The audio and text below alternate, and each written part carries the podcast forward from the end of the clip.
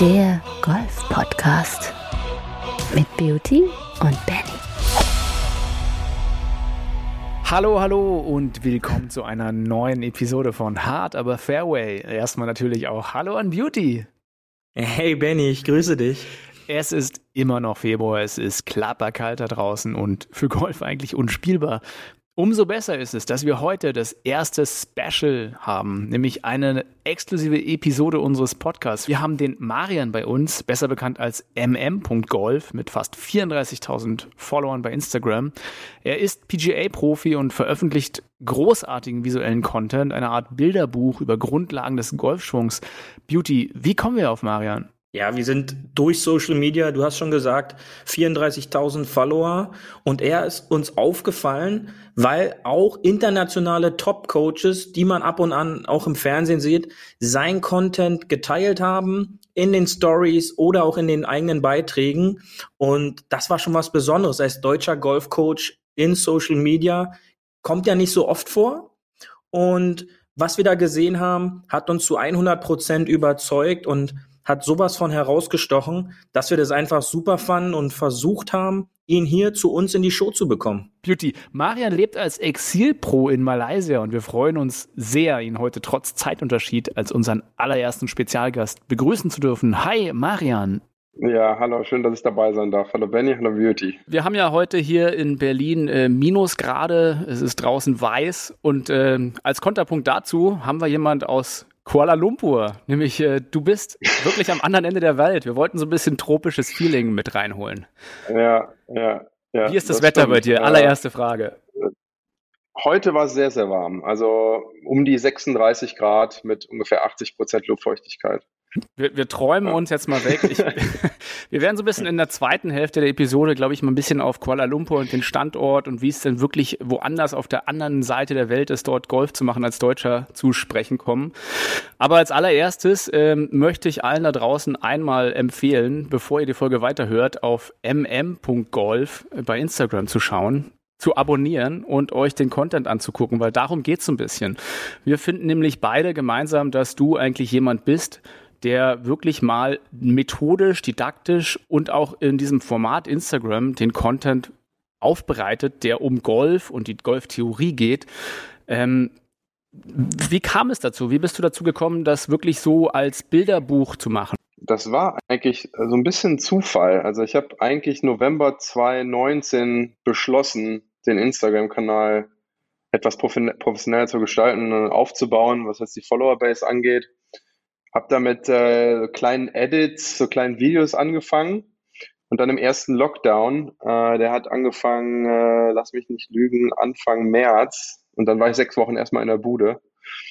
Und dann konnte ich nicht rausgehen und Videos schießen. Das heißt, ich musste äh, dahingehend ein bisschen kreativ werden, dass ich irgendwas anderes raushau. Und dann habe ich wirklich durch reinen Zufall äh, angefangen, äh, sowas zu editieren, auch mit diesen Hintergründen, das kam wirklich so, ich hatte einfach mal so einen Hintergrund aus Spaß gemacht, während ich ein Hörbuch gehört hatte und dann habe ich mich einfach mal da, dazu geklatscht und dann fand ich einfach, dass das gut aussah und dann habe ich das so als Style einfach dann weitergemacht bis heute und äh, das ist eigentlich ganz gut eingeschlagen. Also ich bin im März, da stand ich so bei zweieinhalbtausend Followern mhm. und bin dann jetzt wirklich rein organisch gewachsen bis auf 33.000. Genauso bin ich ja auch zu dir gekommen und habe halt auf deinem Profil wirklich gesehen, ähm, dass du das rein visuell ganz anders als die meisten Golflehrer aufarbeitest und hatte schon so vermutet, du hast einen Grafiker an der Hand und irgendwas. Aber nein, ich habe in deinem Lebenslauf geschnüffelt. Du hast ja tatsächlich äh, Mediengestaltung äh, studiert in Köln, soweit ich weiß. 2008 ja, genau. gewesen sein, ne? Genau. Und da habe ich auch eigentlich die technischen Fertigkeiten erlernt, um das um das Aber dann, dann hast du doch, doch den, die Kurve sozusagen nach äh, Medienstudium wieder in die PGA geschafft, indem du 2012 nach Düsseldorf gegangen bist und dort deine äh, Ausbildung als PGA Pro gemacht hast, richtig? Genau. Also ich hatte vorher schon so ein kleines bisschen Golf gespielt, aber eigentlich komme ich aus dem Fußball auch. Wie ihr. ja. FC, und, FC Viersen, ähm, ist das richtig? FC Viersen, ja, genau. genau, ja. da habe ich meine Laufbahn beendet quasi. Und ähm, ja, ich habe dann äh, relativ schnell die richtigen Leute kennengelernt zur richtigen Zeit und dann bin ich da so reingerutscht. Eigentlich. Das war eigentlich gar nicht geplant, dass ich das mache. Wie alles also im Leben. Ja, äh, wie alles im Leben, genau. Und ähm, ja, dann habe ich dort die Ausbildung gemacht und bin dann ein bisschen in Deutschland äh, unterwegs gewesen, in München, in der Nähe von Stuttgart gearbeitet und bin jetzt in Kuala Lumpur gelandet.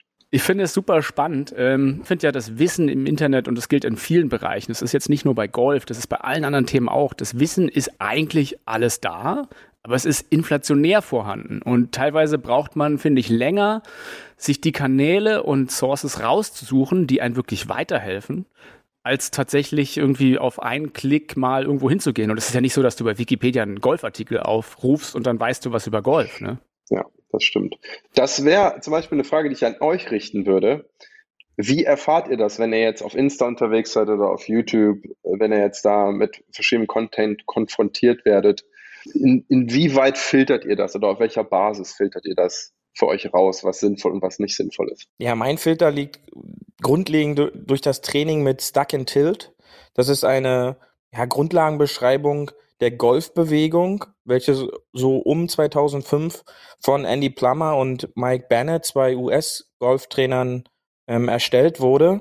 Und SNT arbeitet dort mit einem Grid, das dir ein Schwungraster vorgibt. Und wir beide haben dann das Glück hier in den letzten Jahren mit einem Experten auf diesem Gebiet trainieren zu können, welcher dieses Grid beziehungsweise das SNT-System uns wirklich en Detail darstellen kann und somit relativ schnell auch Fortschritte im Training für uns einarbeitet. Ja, es gibt so einen tollen theoretischen Unterbau, dass man wirklich mehr über den Golfschwung versteht und auch eine eigene Fehleranalyse machen kann. Und, Wer ist denn das, äh, wenn ich fragen darf? Ja, unser Coach ist, äh, das ist der Nate Danner. Das ist ein smarter US-Boy, der die letzten sieben Jahre jetzt hier schon im Berliner Raum Unterricht gibt. Und den findet man am Kalina Golf Club, wo er für die oder in der Topswing Golfschule arbeitet. Und auf diesem Weg halt auch nochmal Grüße raus an Nate. Ähm, glaube auch von Benny. Ja, lieben Gruß. Über Nate kann man ja auch nochmal sagen, dass er ähm, letztes Jahr in den Einzelmeisterschaften der PGA Teaching Pros auch Champion geworden ist. Also wirklich jemand, der auch ein wahnsinnig gutes Sportstriking hat. Der ist da unser Experte und der bringt uns da durch das Training. In guten wie in schlechten Zeiten. Ja, unser Filter sozusagen dann das SNT-System, was dann durch unseren Trainer zum Glück immer noch abgefedert wird. Ja, das ist eine sehr gute Basis, kann ich nur sagen. Ähm, ich habe in meinen Anfangsjahren als Golfcoach auch SNT gelernt. Ohne Zweifel. Das sind wirklich mit der best, einige der besten Informationen, die ich überhaupt akquiriert habe als Golfcoach. Äh, also unabhängig auf, welch, auf welchem Seminar ich war. Äh, Andy Plummer und Mike Bennett sind definitiv Pioniere, wenn es darum geht, den Golfschwung äh, zu beschreiben. Und ähm, ich kenne eigentlich jetzt keinen von den Top-Leuten, die das nicht auch zu irgendeinem Zeitpunkt mal gelernt haben. Also egal, äh, äh, von wem wir da sprechen, ob, ob das jetzt Gankes ist, ob das Dahlquist ist, Sean Foley.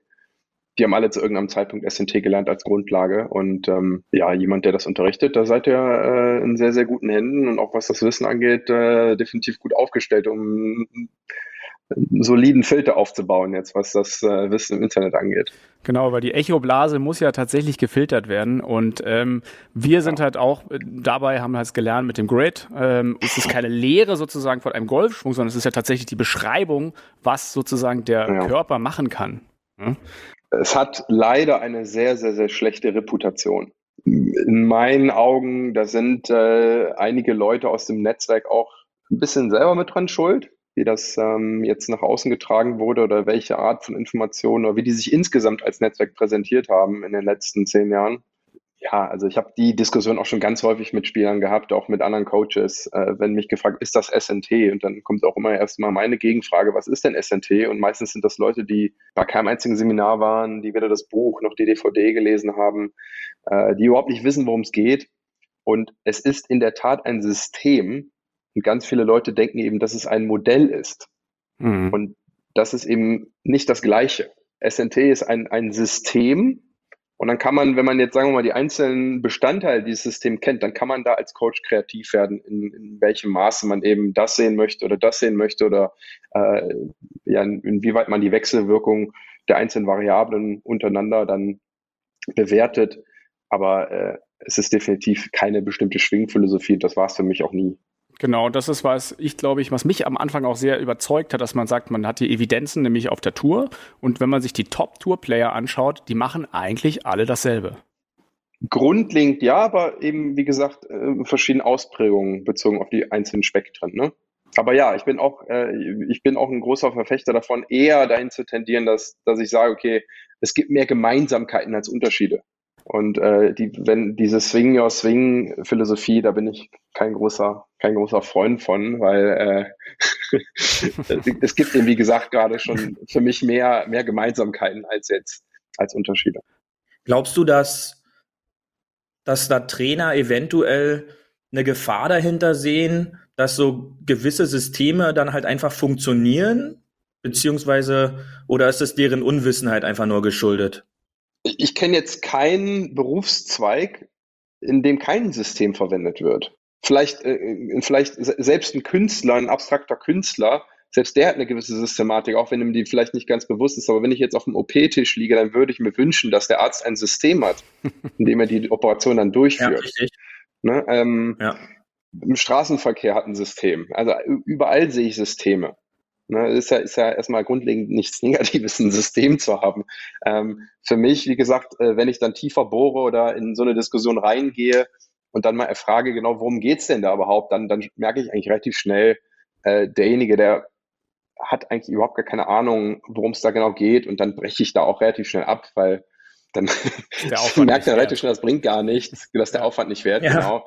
Ähm, ja. Und dann, dann lasse ich das eigentlich relativ schnell. Aber äh, um deine Frage nochmal ganz konkret zu beantworten, ja, ich würde sagen, definitiv Unwissenheit, mhm. 100 Prozent. Und dann eben auch eine Falschbewertung der Information. Ne? Also das sind da meistens nur so Bruchstücke, die jemand mal irgendwo mitbekommen hat. Ja, also ihr, ihr könnt euch das nicht vorstellen. Also ich habe wirklich überall auf der Welt dieselben Reaktionen zu SNT gehört. Mhm. Und es kommt immer zurück auf ein ganz bestimmtes Schwungmodell, mhm. das ich in meinem Leben noch nie unterrichtet habe. Ja. Ähm, jetzt muss ich aber dazu sagen, dass es definitiv Leute im Netzwerk gibt, die diese Art zu schwingen präferieren und unterrichten und die auch natürlich online zur Schau stellen und damit natürlich der Reputation weiter, weiter Zündstoff geben, ne? also ja, der negativen. Wie gesagt, also mit den Jungs, mit denen ich mich unterhalten habe, bei denen ich, bei denen ich hospitiert habe, da unterrichtet keiner äh, so, wie ihr das jetzt dann präsentiert bekommt von dem einen oder anderen, der das vielleicht nicht kennt, genau. Aber wenn du das System angesprochen hast, das finde ich sehr spannend, denn äh, wir sind es ja wirklich gewohnt aus Schule und Co., dass wir überall erstmal ein System bekommen. Ne? Ähm, sei es auch noch so klein im Matheunterricht oder irgendwie äh, im Fahrschulunterricht. Man mhm. kann natürlich einfach sich ins Auto setzen und losfahren. Äh, ne? Geht schon irgendwie. Bloß tatsächlich, wenn man das nicht gelernt hat mit Theorie und Praxis in, in Verbindung ne, und das auch sozusagen hinreichend erklärt bekommen hat, ähm, wird es halt irgendwann zur Katastrophe führen. Und äh, allein beim Segeln weiß ich noch, da mussten wir halt wirklich wahnsinnig viel Theorie über Windstärken und was ist Anlufen und so weiter lernen. Ja. Während beim Golf die meisten sagen, hey, ich gehe mal auf die Range, schlag ein paar Bälle und dann mache ich noch ein Wochenendseminar Platzreife, gehe mit einem Pro über den Platz und dann spiele ich Golf. Ja, ja, also da kann ich dir hundertprozentig nur zustimmen. Äh, die Relevanz von Systemen ist unglaublich hoch. Äh, und gängiges, gängige Meinung ist ja auch unter vielen Golflehrern, dass dann ein System zu haben, eine gewisse Individualität ausschließt, was ich ja überhaupt nicht unterstreichen kann. Also wenn ich die einzelnen Bestandteile oder die einzelnen Variablen des Systems kenne, dann kann ich doch erst wirklich bewerten, macht das sinnvoll, wenn der jetzt an dem Ende des Spektrums ist oder auf dem anderen oder wie gesagt, dann kann ich ja erst kreativ werden innerhalb dieses Systems. Aber einfach nur Dinge zu sehen und dann nach Lust und Laune zu bewerten, das äh, ist eben überhaupt nicht zielführend. Und ja, ich habe leider eben auch in der Zeit jetzt, äh, in den letzten, sag ich mal, sechs, sieben Jahren, äh, bin ich viel rumgekommen, habe mir auch viele Coaches angeschaut, wo ich dann im Nachhinein feststellen musste, das ist überhaupt nicht zielführend, was da passiert.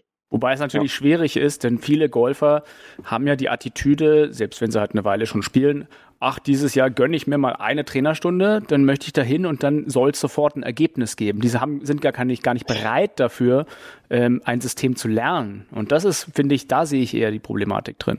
Das wirst du aber auch aus den Leuten nicht mehr rausbekommen. Ne, also ähm, sagen wir mal, wir haben jetzt oder diese Leute, die haben jetzt 20, 30 Jahre Golfunterricht intus, mal mehr, mal weniger, ähm, in einer bestimmten Art und Weise. Und deren Persönlichkeit als Lerntypen, die, die wirst du auch nicht mehr verändern können. Also es sind auch nicht die Leute, mit denen ich arbeite zum Beispiel. Also äh, mein Instagram-Account, da komme ich jetzt meistens mit Leuten in Kontakt, die eher so gestrickt sind wie ihr, äh, sehr wissbegierig, die wollen irgendwie die Zusammenhänge verstehen und das sind die Leute, mit denen ich arbeite. Und da kann man nicht mal eben wie beim Blooper einfach so durchswipen, da muss man sich auch mal ein bisschen, ein paar Minuten mit beschäftigen, damit man das versteht, auch mal einen längeren Text lesen.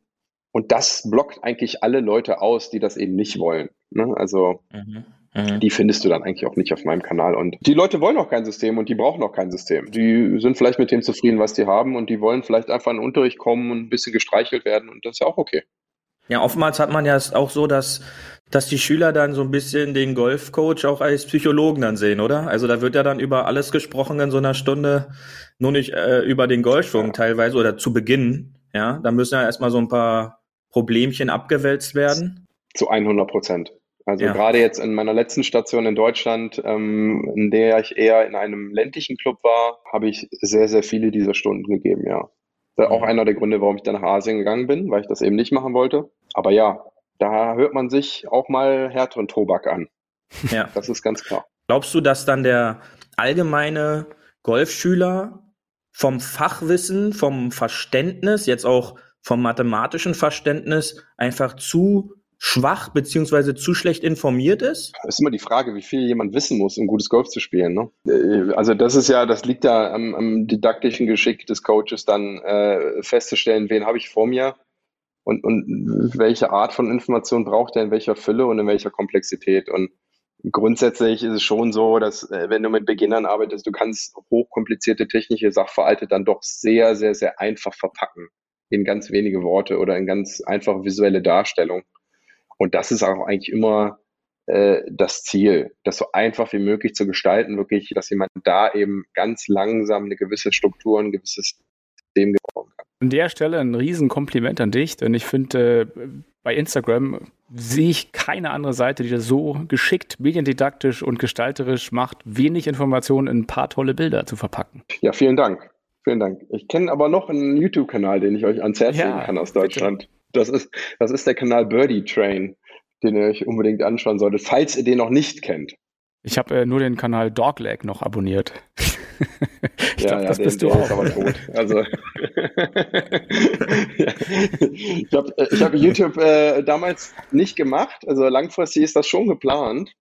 Ich habe YouTube nicht gemacht, einfach auch, weil ich damals natürlich äh, bezogen auf die englische Sprache mich noch nicht so sicher gefühlt habe, dass ich gesagt habe, ich stemme mich jetzt vor die Kamera und macht das. Und das hat auch eigentlich dazu geführt, dass ich jetzt, wie ihr das ja auch gesehen habt, ähm, eine Art und Weise der Content-Produktion äh, gemacht habe, die sich so ein bisschen unterscheidet. Weil viele Leute stellen sich jetzt eben vor die Kamera und fangen an zu erzählen. Ne? Das ist eigentlich so das Gang, das Gang und Gäbe unter Golflehrern, egal also auf Englisch oder auf Deutsch. Jemand, der eine Kamera hat, der stellt sich davor und erklärt irgendwas mit einem Golfschläger in der Hand. Nachdem ich damit begonnen hatte, habe ich dann festgestellt, dass das eigentlich ganz gut ist, wenn ich das so mache.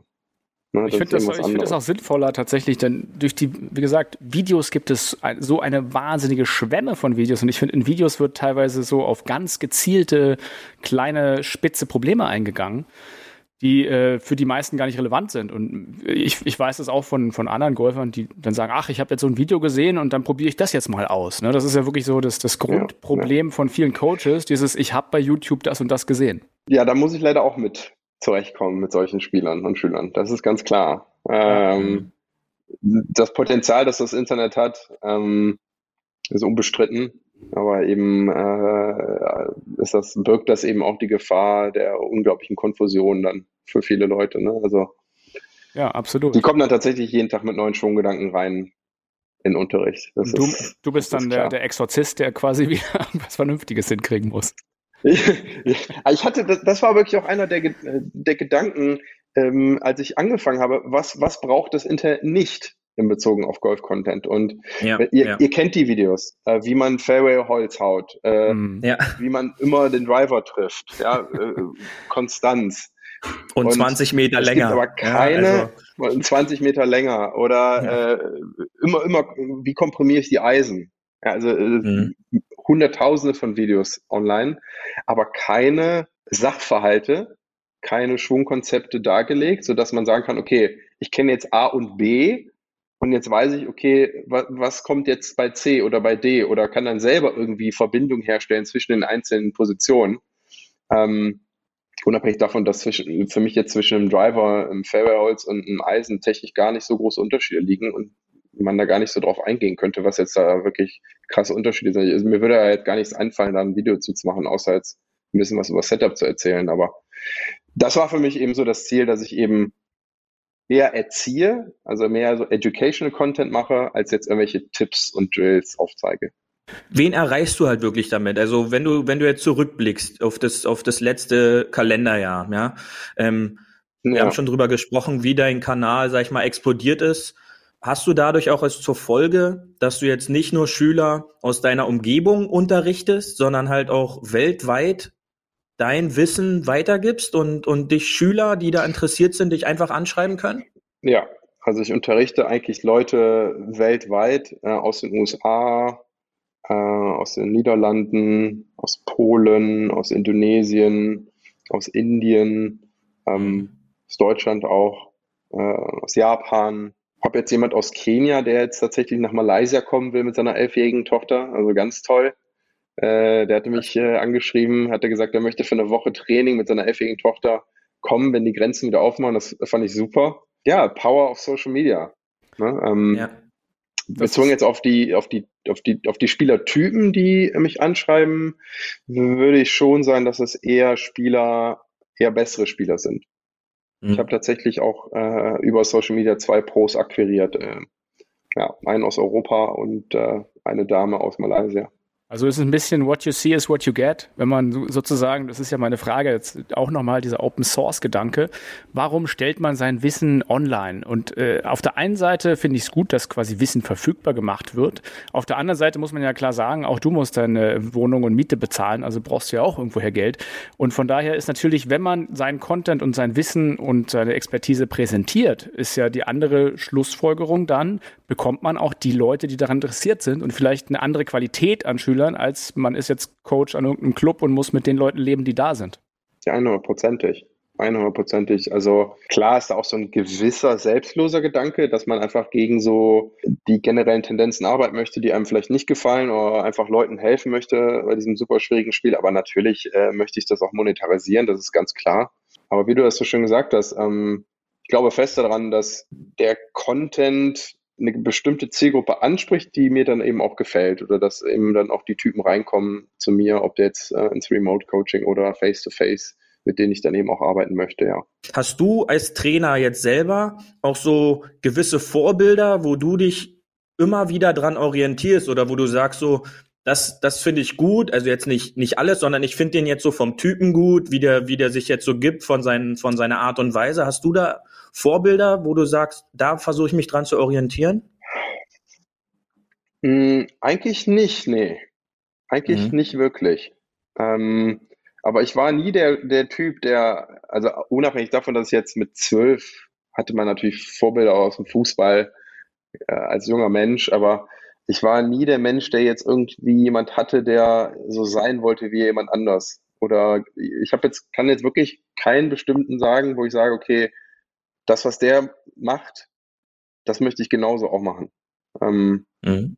kann, ich, kann ich wirklich nicht sagen. Also es gibt Leute, klar, die finde ich gut und die gucke ich mir auch an und höre mir auch den Content an und, und, und die respektiere ich auch, aber dass ich jetzt sage, okay, das ist jetzt in dem Sinne ein Vorbild, dass ich jetzt so sein möchte wie der, da fällt keiner ein.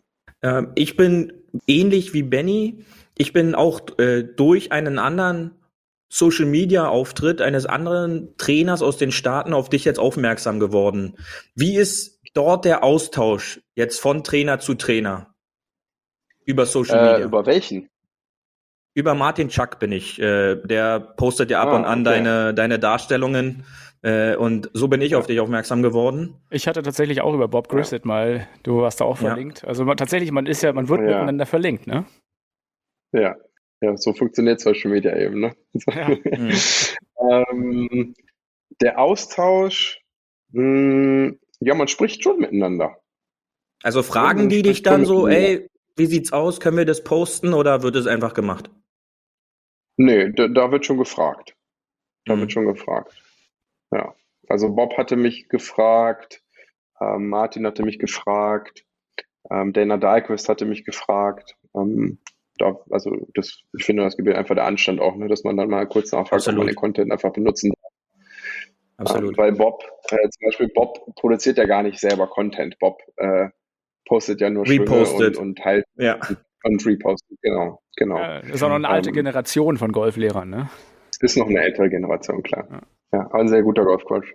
Wie siehst du als Trainer ähm, so gewisse Schüler, die dann so von Trainer zu Trainer springen? Und was würdest du den, den Amateurspieler raten? Macht das überhaupt Sinn, dass ich jetzt von Trainer zu Trainer springe? Mit dem Hintergrundgedanke, dass du bist jetzt einer, der trainiert jetzt nach einem System und die anderen beiden vielleicht jetzt nicht. Das ist schwierig zu beantworten. Also natürlich habe ich auch äh, Schüler gehabt, äh, insbesondere in Deutschland, die dann mal zu einem anderen Trainer gegangen sind.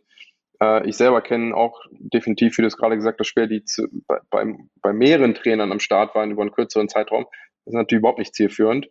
Viele der, viele Köche verderben den Brei. Das ist auch äh, im Golf so, weil eben jeder, wie gesagt, seine Ausprägung hat. Das sind aber auch meistens Leute, die von der Persönlichkeit her nicht so strukturiert sind, wirklich einen längerfristigen Prozess anzugehen und dann wirklich den Lernerfolg auch mal aufzuschieben. Das sind Leute, die wollen den kurzfristigen Erfolg, die sind nicht bereit, auch mal wirklich äh, Rückschläge hinzunehmen.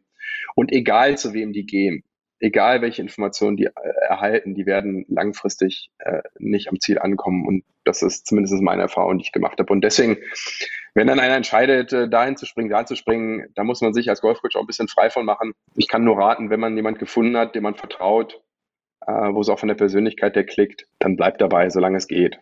Ja, solange ihr äh, glaubt, dass das Gewinn bringt, ist, dann bleibt dabei. Also permanente Coachwechsel, die, die bringen eigentlich langfristig gar nichts.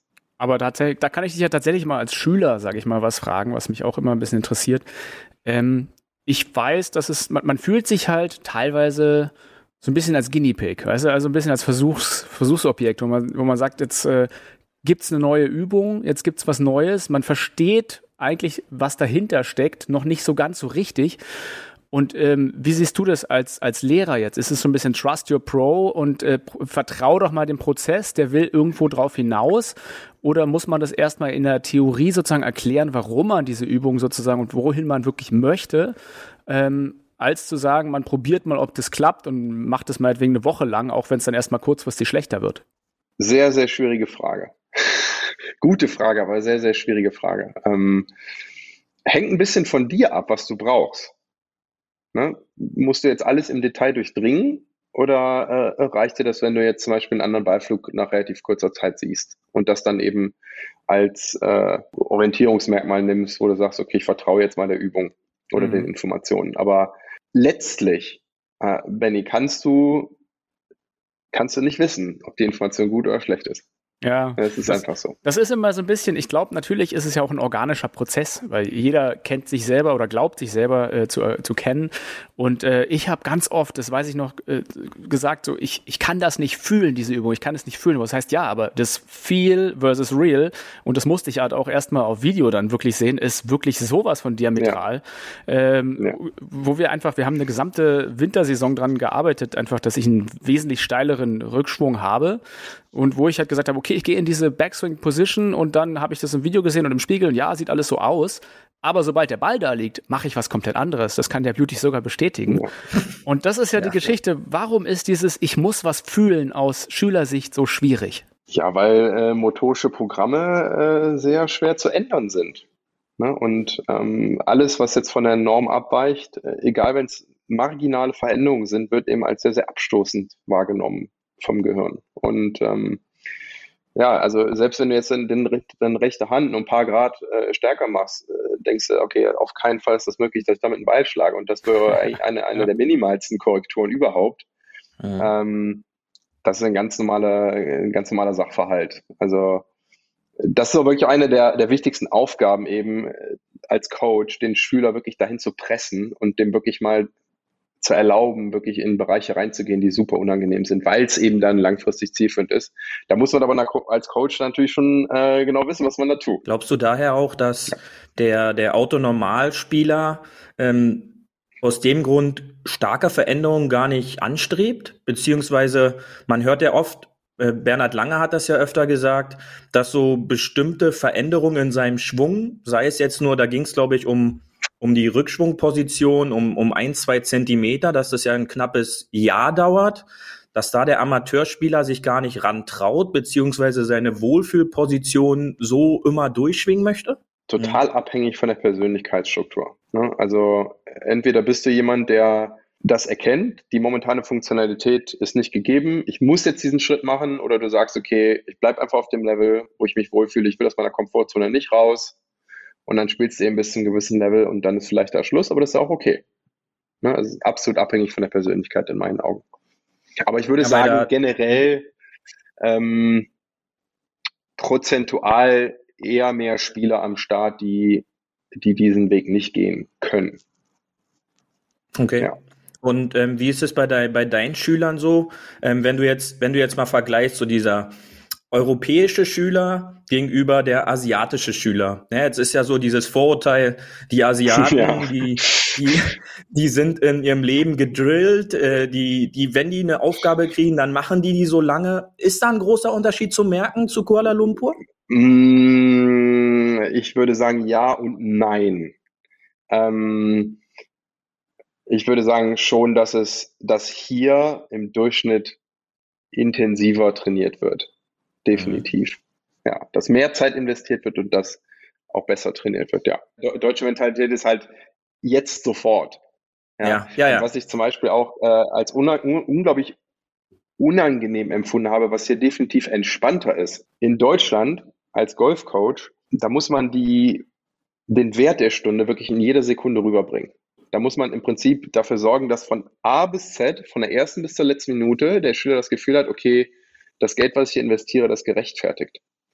Und hier kommt ein Schüler rein, der redet erstmal 45 Minuten. Und das ist dem völlig mhm. egal, ob die Stunde dann nur 15 Minuten dauert. Ne? Also mhm. so die Einstellung, nicht jetzt zum Geld, aber auch so insgesamt zu, äh, zu so Situationen ist einfach ein bisschen entspannter. Golfstunden sind ja immer, du gehst zum Coach, zahlst ihm die Stunde, dann guckst du sozusagen weiter. Ähm, warum machen nicht mehr Golflehrer diesen Fitnessstudio-Gedanken? Also als Art Jahresabo, wo du sagst, naja, ich zahle dann halt nur meine 60 bis 80 Euro. Die Golflehrer profitieren ähnlich wie die Fitnessstudios, dass nicht jeder ständig kommt. Aber es gibt halt irgendwie so einen kontinuierlichen, ich muss, ich habe die Möglichkeit zum Golfcoach zu gehen, weil ich glaube, für viele ist es dann doch schmerzlich, 50, 60 Euro zu zahlen und dann eine Stunde hinzugehen, wo sie dann am Ende sagen, wo du, das meintest du ja gerade, da will man was gleich draus haben von diesem Geld, ne? Und wenn man das eher mhm. langfristig anlegt, vielleicht ist es psychologisch, und das war meine Überlegung, ja, einfach eher so diese Fitnessstudio-Nummer, wo man sagt, gut, das Geld ist jetzt eh weg, ich zahle es eh auf ein Jahr, also kann ich mich mehr darauf einlassen, irgendwie auch Veränderungen wahrzunehmen.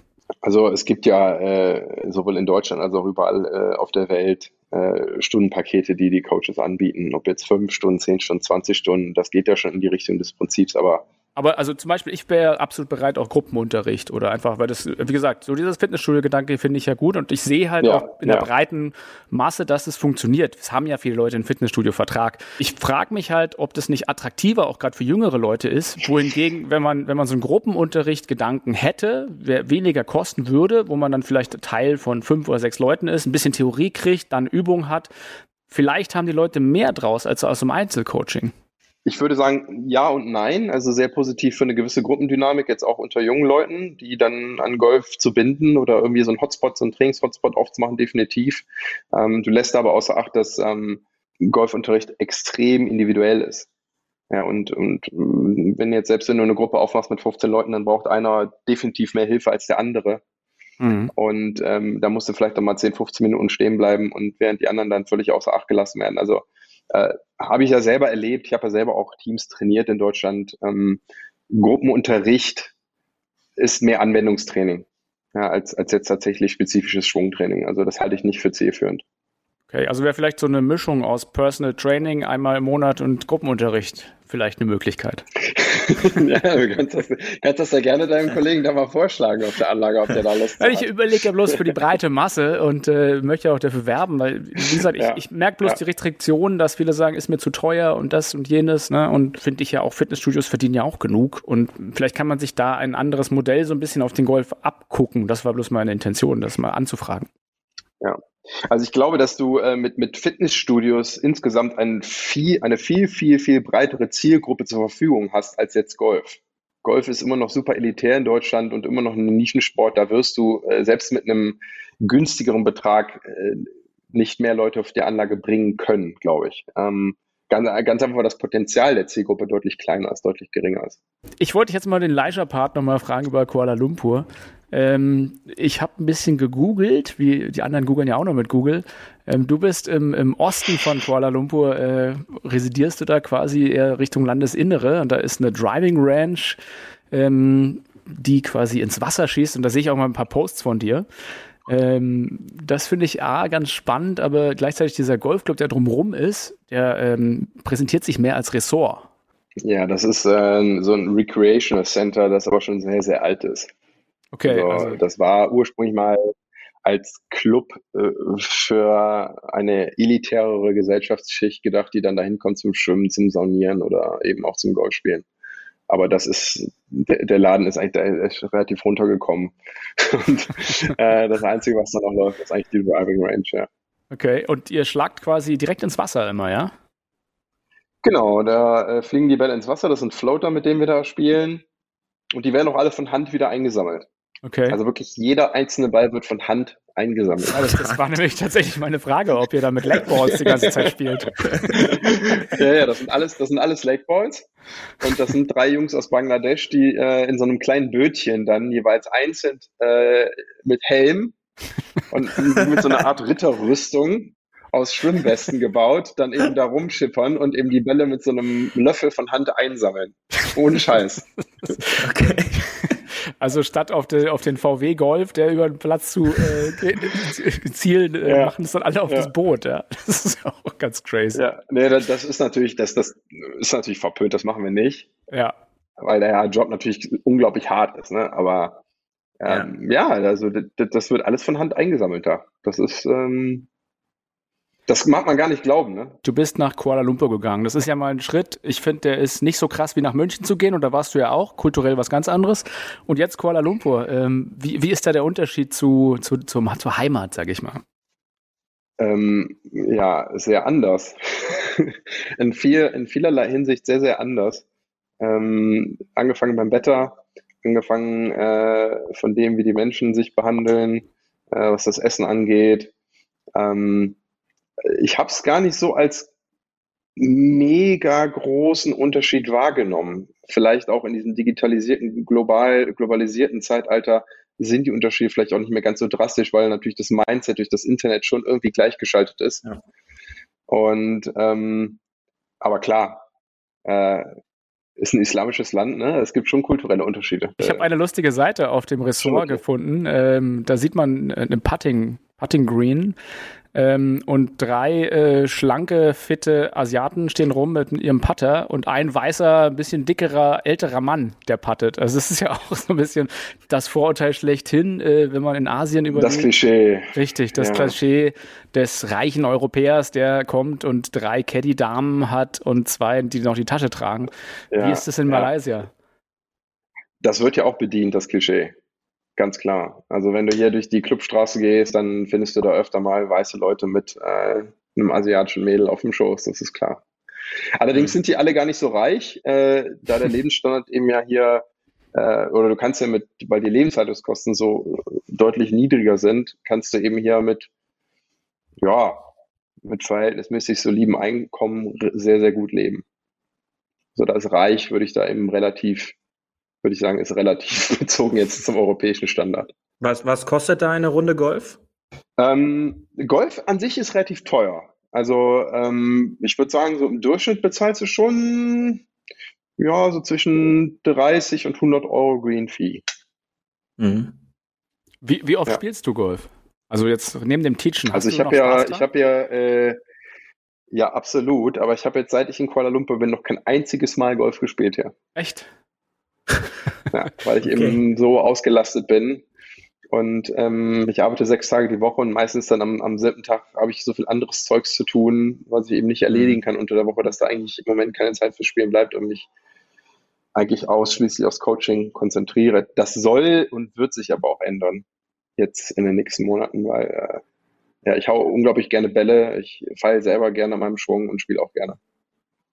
Super. Hast du da schon eine kleine Buddy-Runde gefunden, mit denen du dann auch spielst, oder spielt man dann eher unter den Pros? Ähm, äh, ja,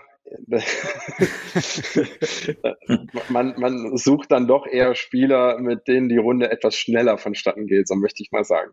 Ja. Wie, wie lange brauchst du für deine 18 Loch? Unter, unter drei Stunden, unter zwei Stunden?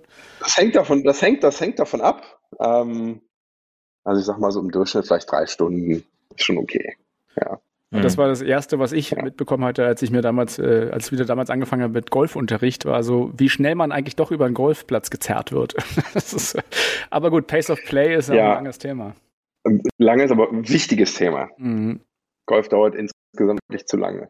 Ist es da vor Ort auch, äh, dass dann alle mit Cards, also dass die Cards da gleich mit included sind, damit maximal Leute über die Anlage kommen, oder? Mm, erstens das, also aus äh, betriebswirtschaftlicher äh, aus, aus betriebswirtschaftlicher Sicht macht das natürlich Sinn, aber klar, auch das Wetter spielt da eine Rolle. Ne? Mhm. Also wenn du fünf mhm. Stunden rumrennst bei 90 Prozent Luftfeuchtigkeit, da, äh, da bist du fertig danach. ja. Ne? Das ist ganz klar. Du, ich habe nochmal ein gesellschaftliches Thema für dich. Ähm, Thema LPGA, Frauen beim Golf, geht ein bisschen in die Richtung Frauenfußball. Die Wertschätzung, wir sind ja 2021, die Wertschätzung für Frauen ist ja generell in der Gesellschaft zu gering. Ob es nur beim Gehalt ist, ob es beim Sportlichen ist oder ob es im Profisport ist. Und ähm, mhm. wie sind da deine Gedanken zu?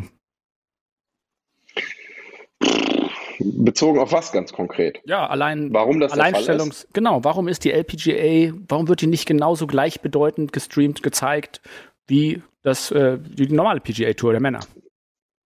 Ja, weil äh, das Interesse an ihr ja nicht so hoch ist wie jetzt am, an, an der normalen PGA Tour. Und ähm, unabhängig davon, dass das auch grandiose Golfer sind da, ähm, PGA Tour ist einfach spektakulärer.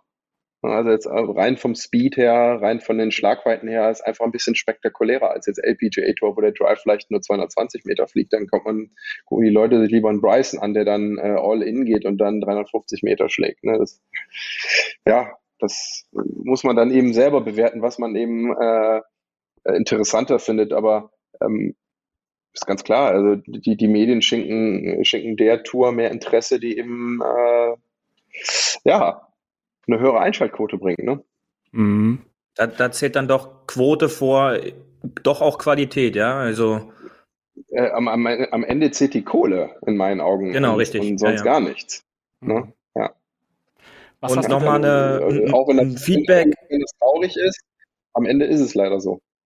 Mhm, und ein, und ein Feedback zur, zur Qualität, weil bei der LPGA ist ja doch schon auffällig, dass sehr viele Asiatinnen da in der Weltspitze vertreten sind, was jetzt im, im Herrensport jetzt noch nicht der Fall ist. Äh, wo, wo würde man da ansetzen? Was denkst du, was ist da der Hauptgrund mit für? Äh, ein, ein ganz wesentlicher Grund ähm, warum jetzt asiatische Herren nicht, vielleicht nicht so kompetitiv sind wie jetzt äh, Damen, asiatische Damen, ist, weil die nicht den Speed mitbringen auch. Mhm. Also jetzt rein von der Athletik her. Also Physis. Ähm, rein von der Physis her betrachtet sind die eben im Durchschnitt, ich sage ganz bewusst Durchschnitt, weil äh, in Indien gibt es sehr, sehr große und kräftige Spieler, äh, Südkorea bringt sehr, sehr große, kräftige Spieler, auch Thailand. Äh, gibt natürlich immer Ausnahmen, aber im Durchschnitt sind die eben kleiner und weniger athletisch. Mhm. Das, ist, das ist einfach so. Also fehlt noch ja. der asiatische Bryce Horn. ja, wenn du so willst, ja. Aber äh, ich glaube, dass sich das auch mehr und mehr verschiebt. Ein kleines bisschen, weil die haben natürlich auch äh, den Wert von Fitnessstudios erkannt hier. Ähm, aber das spielt definitiv eine Rolle. Also allein die Physis. Und das ist eben bei den Damen, äh, sind die Unterschiede nicht ganz so drastisch. Mm, nö, genau, du hast jetzt auch noch die Chance, vielleicht die eine oder andere genau, Frage die Frage zu stellen. an deine Fans hier. genau. Ähm, wie, wie lange wie lang spielt, wie lang spielt ihr in Golf? Fangen wir mal da mal an. Also ich spiele jetzt seit acht Jahren Golf. Ähm, ja. Ich bin da durch die, durch die Uni tatsächlich zugekommen. Ja, ich habe jetzt in den letzten acht Jahren es zum Handicap von plus eins geschafft und versuche da weiter dran zu arbeiten, dass es eventuell noch besser wird, aber wenn man Spaß beim Spiel hat und es alles gut läuft, dann kommt das Handicap letztendlich von ganz alleine. Benny, jetzt darfst du. Ja, danke, danke. ich habe als, ich, ich hab als Kind mal angefangen zu spielen. Ähm, ein Jahr äh, damit aufgehört, aber die Liebe zum Spiel eigentlich nie ähm, sein lassen und immer, immer mal wieder auf der Range gestanden. Und dann war ich aber sehr frustriert darüber, dass es bei mir halt wirklich nicht weiterging oder einfach da sehr große Limitationen gab. Und dann, dann bin ich zum Trainer gegangen vor, das war auch ungefähr fünf Jahren, denke ich. Ähm, und habe gesagt, ich möchte es, äh, ich, ich möchte mal Golf lernen, richtig jetzt, von null auf. Und äh, hieß es bloß, äh, möchtest du Shortcut oder die gesamte Tour? Ich gesagt, so, ich möchte das gesamte Programm von null, auch wenn es lange ist und wehtun wird. Und äh, es ist lange und tut weh. Aber tatsächlich, was du sagtest, das, diese, diese, diese eingravierten Pfade im, im Gehirn, die Neuronen, die einmal da geklickt haben, die aufzubrechen und das nochmal neu zu lernen, empfinde ich, glaube ich, als schwieriger, als es von null richtig zu lernen. Also ich hätte mir gewünscht, ich hätte es von null richtig gelernt. Ähm, und so musste ich sozusagen alles erstmal auf Reset machen. Ich glaube, es hat drei Jahre gedauert, dass ich nicht mehr scoope äh, gefühlt. Und ähm, auch die ganze Theorie zu lernen und dahinter, das, das hat eine Weile gedauert und ich glaube, ich bin Indoor noch besser als Outdoor. Man nennt mich auch den Videogame-Golfer. Ja, also da habe ich ein lockeres Handicap von 10. Wenn es nicht nee, draußen besser, ist. Genau, besser. Noch besser. besser. Ähm, Im Realen äh, bin ich. Aber dann sind die Putts innerhalb von drei Metern sind geschenkt, oder? Die sind sowieso geschenkt, richtig. Die, die sind äh, Gimme. ja. Gimme Chip in. Immer Autoputt. Immer Autoputt. Ja, aber tatsächlich, also Indoor, ich habe ich, ich hab wie viele, glaube ich, das Problem, ist, die Probeschwünge sind meine besten Schwünge. Ja? Sobald der Ball da liegt und ich die Intention habe, den Ball zu treffen, kommt was anderes bei raus als das, was ich mir vornehme. Und das ist wirklich so, glaube ich, wo auch viele Golflehrer dran verzweifeln. Ich hab's verstanden, ich weiß, wie es geht, aber die Durchführung, sobald der Ball da liegt, dieser kleine Dämon, wird's anders teilweise. Ich hasse den Satz, dass wenn jemand sagt, okay, ich kann das nicht so bringen ja. wie äh, im Probeschwung. Ich weiß. Hasse den Satz. Ja, es ist ein schrecklicher wann, Satz. Wann hast, du das mal, wann, hast, wann hast du das mal gehört in anderen, in anderen Sportarten? Ich kann Freistöße schießen wie Messi, aber ohne Ball. Ja. Äh, hast du noch nie irgendwo gehört?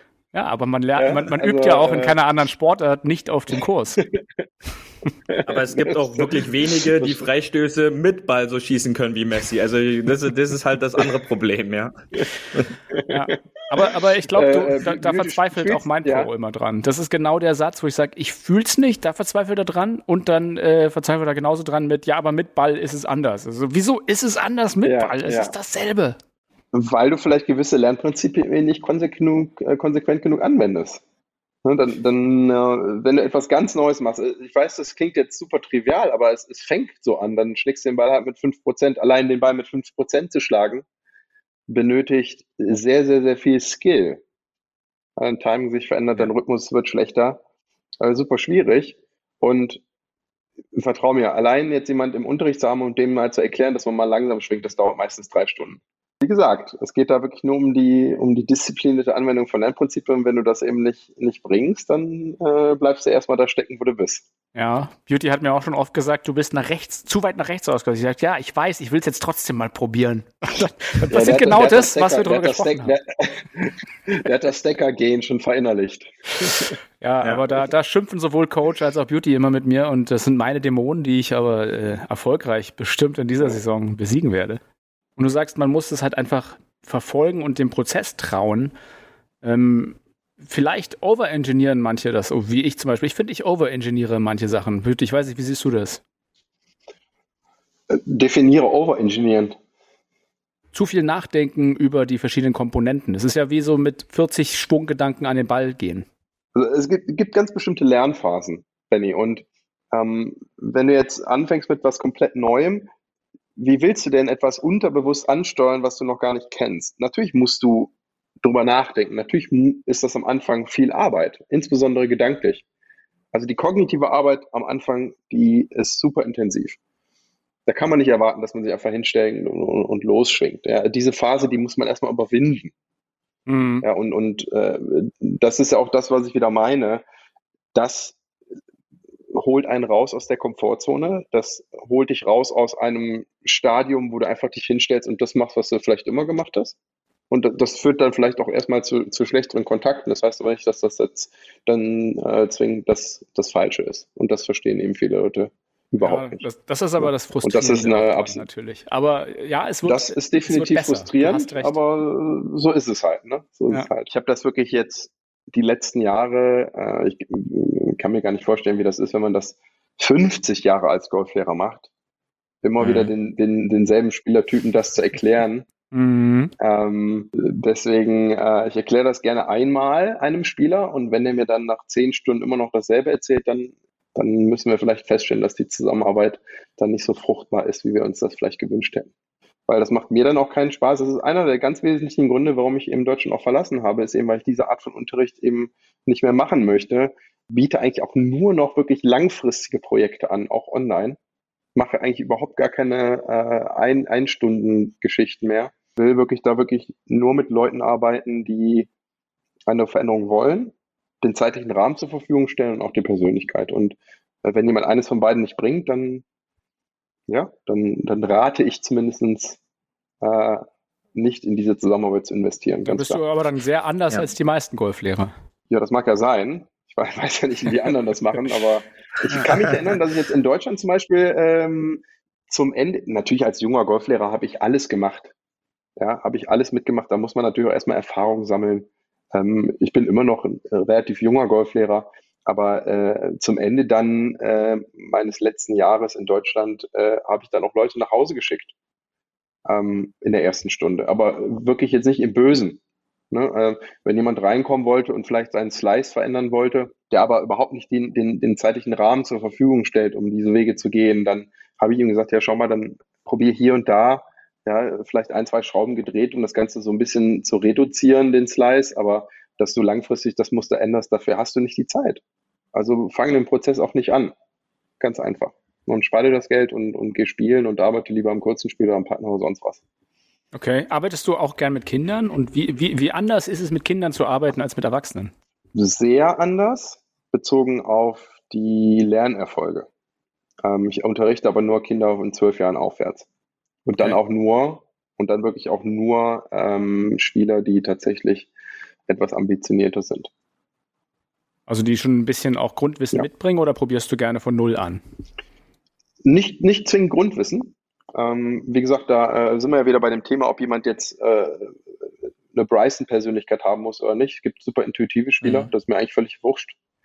Ähm, aber äh, wenn man mit zwölf Jahren schon weiß, was man will und das auch vielleicht von Elternseite so kommuniziert wird, dann äh, bin ich gerne bereit, da intensiv mit jemandem zu arbeiten. Aber ich bin kein Babysitter, der dann äh, jemanden für äh, zehn Stunden nimmt, um dem dann was beizubringen, was der gar nicht lernen möchte. Da schicke ich dann jemand sofort eigentlich nach Hause.